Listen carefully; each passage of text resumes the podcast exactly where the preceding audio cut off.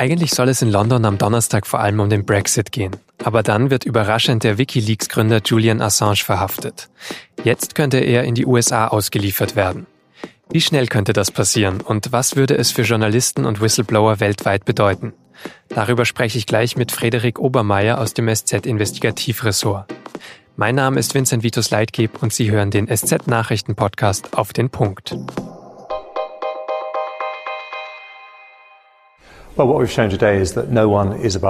Niemand steht über dem Gesetz, sagt der britische Außenminister Jeremy Hunt am Donnerstag. Julian Assange habe sich vor der Wahrheit versteckt. Jetzt werde das britische Rechtssystem über seine Zukunft entscheiden. Das klingt nach einem ganz normalen Kriminalverfahren und stimmt vielleicht auch für London. Dort erwarten Assange bis zu zwölf Monate Haft, weil er gegen Kautionsauflagen verstoßen hat, als er sich in die ecuadorianische Botschaft geflüchtet hat. Komplizierter und auch ziemlich umstritten ist aber die Frage, ob Großbritannien Assange jetzt in die USA ausliefern soll und was das bedeuten würde. In den USA wird Assange nämlich vorgeworfen, dass er der Whistleblowerin Chelsea Manning geholfen hat, das Passwort eines Computernetzwerks der US-Regierung zu knacken. So sollen sie an geheime Regierungsdokumente gekommen sein, unter anderem zu den Kriegen in Afghanistan und im Irak. Und die Strafe dafür sind wohl fünf Jahre Gefängnis. Und man könnte jetzt sagen, nur fünf Jahre, denn viele haben schwerere Vorwürfe mit viel längerer Haft erwartet. Aber auch die aktuelle Anklage sehen sie als Einschüchterungsversuche gegen Journalisten und Whistleblower. Edward Snowden hat zum Beispiel aus dem russischen Asyl getwittert, es ist ein finsterer Augenblick für die Pressefreiheit. Und auch die Anwältin von Assange hat vor der Presse in London gesagt, This sets a dangerous precedent for all media der Auslieferungsversuch sei ein gefährlicher Präzedenzfall für alle Journalisten auf der Welt. Jeder könne ausgeliefert werden, wenn er Informationen über die Vereinigten Staaten veröffentlicht hat. Und genau darüber will ich jetzt mit Frederik Obermeier sprechen aus dem SZ-Investigativressort. Frederik, schafft diese Anklage wirklich einen Präzedenzfall, vor dem Journalisten Angst haben müssen? Na, die große Angst war bisher, dass er nach dem Espionage Act angeklagt wird. Das ist ein Gesetz, was aus der Zeit des Ersten Weltkriegs stammt, mit dem schon gegen mehrere Whistleblower vorgegangen wurde. Ähm, jetzt wurde er beim Endeffekt ja deswegen angeklagt, weil ihm vorgeworfen wurde, dass er sich mit Chelsea Manning verschworen hätte, ähm, in amerikanische Computersysteme einzudringen und Daten, vertrauliche Daten downzuladen. Der Vorwurf, muss man aber auch sagen, ist relativ dünn, weil er beruht auf mehreren Punkten. Der eine Punkt ist, das heißt, naja, ähm, es gab eine verschlüsselte Kommunikation.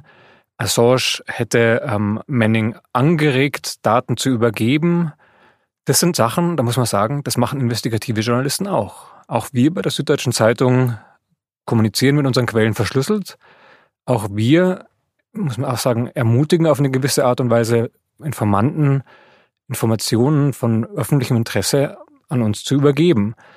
Der entscheidende Punkt ist aber der Vorwurf, hat Assange geholfen, ein Passwort zu knacken.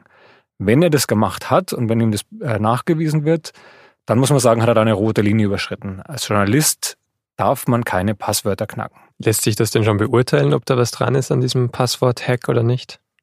Bislang ist das ein Vorwurf. Ähm, steht in der Anklage drin, ähm, dass es ähm, eine Ermutigung gab, aber aus der Anklage lässt sich nicht mal hundertprozentig äh, nachvollziehen, ob es denn auch gelungen ist, das Passwort zu hacken und ob das dann auch genau genutzt wurde, um diese ganzen Informationen ähm, herunterzuladen. Deswegen muss man jetzt abwarten. Zum einen kommt es überhaupt zu einer Auslieferung und damit zum Prozess. Und dann muss man auch noch sagen, es gilt immer noch die Unschuldsvermutung. Diese Anklage jetzt hat ja auch eine ganz schön lange Vorgeschichte im Prinzip. Also beginnt ja auch schon in der Regierungszeit von Obama so ein bisschen. Der hat dann wieder ein bisschen zurückgezogen. Dann wurde geheim doch wieder ein Verfahren eingeleitet.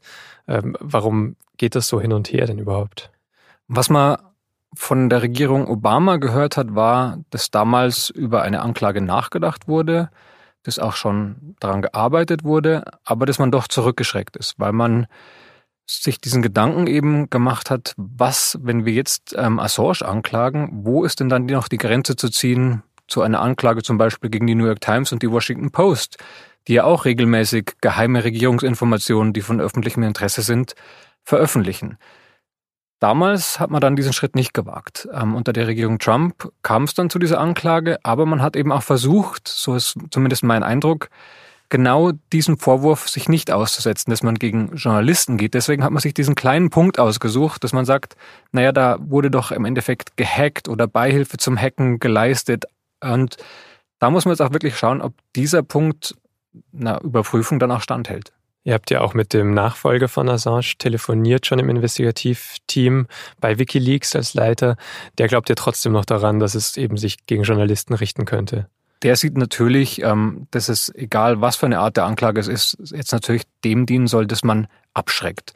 Und ich glaube schon auch, dass da ein Körnchen Wahrheit dran ist. Wikileaks war ja auch, zumindest 2010, 2011, noch viel respektierter und angesehener. Ich meine, Wikileaks hat viele Journalistenpreise gewonnen. Sie haben aufgedeckt und enthüllt und belegt, wie zum Beispiel amerikanische Soldaten im Irak auf Zivilisten geschossen haben, unter anderem auf zwei Mitarbeiter der Nachrichtenagentur Reuters. Das sind Sachen, die sind von öffentlichem Interesse. Später muss man aber auch sagen, ist Assange dann ein bisschen freigedreht. Ähm, heute gibt es immer weniger Journalisten, die sich vorbehaltlos hinter ihn stellen, aber natürlich sehen auch viele die Gefahr. Wenn Assange anfängt, wo ist dann Schluss? ist nicht womöglich dann bald irgendein Journalist dran, den man unter einem Vorwand womöglich vor Gericht stellt. Wie realistisch siehst du es jetzt, dass äh, Assange ausgeliefert wird? Das ist aus der Ferne sehr, sehr schwer ähm, zu beurteilen, zumindest derzeit, weil wir noch nicht wissen, wie genau die US-Seite dieses Auslieferungsersuchen belegen wird. Was aber jetzt schon feststeht, es wird lang dauern. Selbst wenn sich die Richter für eine Auslieferung entscheiden, kann er das anfechten. Und da kann er durch mehrere Instanzen gehen. Und in der Vergangenheit haben solche Verfahren gut schon mal auch ein, zwei Jahre gedauert. Das Gute letztlich für ihn ist, dass in den USA inzwischen auch nur noch eben fünf Jahre Haft drohen und nicht mehr lebenslang. Ja, ähm, auch da muss man aber vorsichtig sein. Rein theoretisch könnte die Anklage gegen ihn noch ausgeweitet werden. Da gibt's aber sehr, sehr hohe Hürden. Eine Hürde ist nämlich zum Beispiel, dass man das nur machen darf, wenn zum Beispiel neue Informationen ans Tageslicht kommen, die aber erst nach der Auslieferung ans Tageslicht kommen. Der zweite Sonderfall ist, tritt dann ein, wenn man Assange quasi jetzt verurteilen würde in Amerika, er sitzt die Strafe ab und er bleibt in Amerika, dann könnte man ihn mit neuen Vorwürfen nochmal anklagen. Sollte es aber jemals soweit kommen, bin ich mir ziemlich sicher, dass Assange nach seiner Freilassung sofort aus den Vereinigten Staaten ausreisen und damit entkommen wird. Vielen Dank für die Einschätzungen. Gerne. Und jetzt noch drei weitere Nachrichten. Die Behausung des mutmaßlichen Kinderpornotäters auf dem Campingplatz in Lügde wird im Moment abgerissen. Nach Informationen von WDR, NDR und Süddeutscher Zeitung haben die Arbeiter dabei weitere Datenträger entdeckt, CDs und Disketten. Noch ist offen, warum die Polizei die nicht bei früheren Durchsuchungen als Beweismittel gesichert hat. Ob darauf kinderpornografisches Material gespeichert ist, ist auch unklar. Eine CD sei auffällig mit einer Jahreszahl, dem Wort Video und viermal mit dem Buchstaben X beschriftet gewesen. Wer eine Wohnung in einem Mehrfamilienhaus besitzt, darf sie an wechselnde Feriengäste vermieten, zum Beispiel über Plattformen wie Airbnb. Das gilt auch, wenn die Mehrheit der übrigen Wohnungseigentümer im Haus eigentlich dagegen ist. Kurzzeitvermietungen an Touristen können also nur dann ausgeschlossen werden, wenn sich alle Eigentümer im Haus einstimmig dagegen entscheiden. So hat der Bundesgerichtshof am Freitag geurteilt. Kinder aus einkommensschwachen Familien können ab Mitte des Jahres mit mehr staatlichen Leistungen rechnen. Der Bundesrat hat am Freitag nämlich dem Familiengesetz der Bundesregierung zugestimmt. Damit wird zum Beispiel der Kinderzuschlag höher und es gibt Zuschüsse für Nachhilfe, Schulhefte oder Mittagessen in Schulen.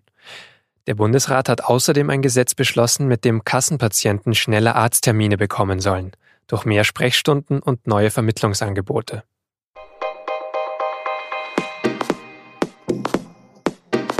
Am Sonntag startet in den USA die letzte Staffel von Game of Thrones und alle fragen sich natürlich, wer wird am Ende über Westeros herrschen? Die wichtigsten Anwärter auf den Thron stellen Ihnen die Kollegen aus der SZ-Kultur nochmal vor. Unter sz.de-got8. Der Link ist auch in den Show Notes. Sehr schön optisch aufbereitet und inhaltlich zusammengefasst. Lohnt sich, auch wenn am Ende vielleicht doch alle sterben. Redaktionsschluss für Auf den Punkt war 16 Uhr. Ein schönes Wochenende und bis zum nächsten Mal.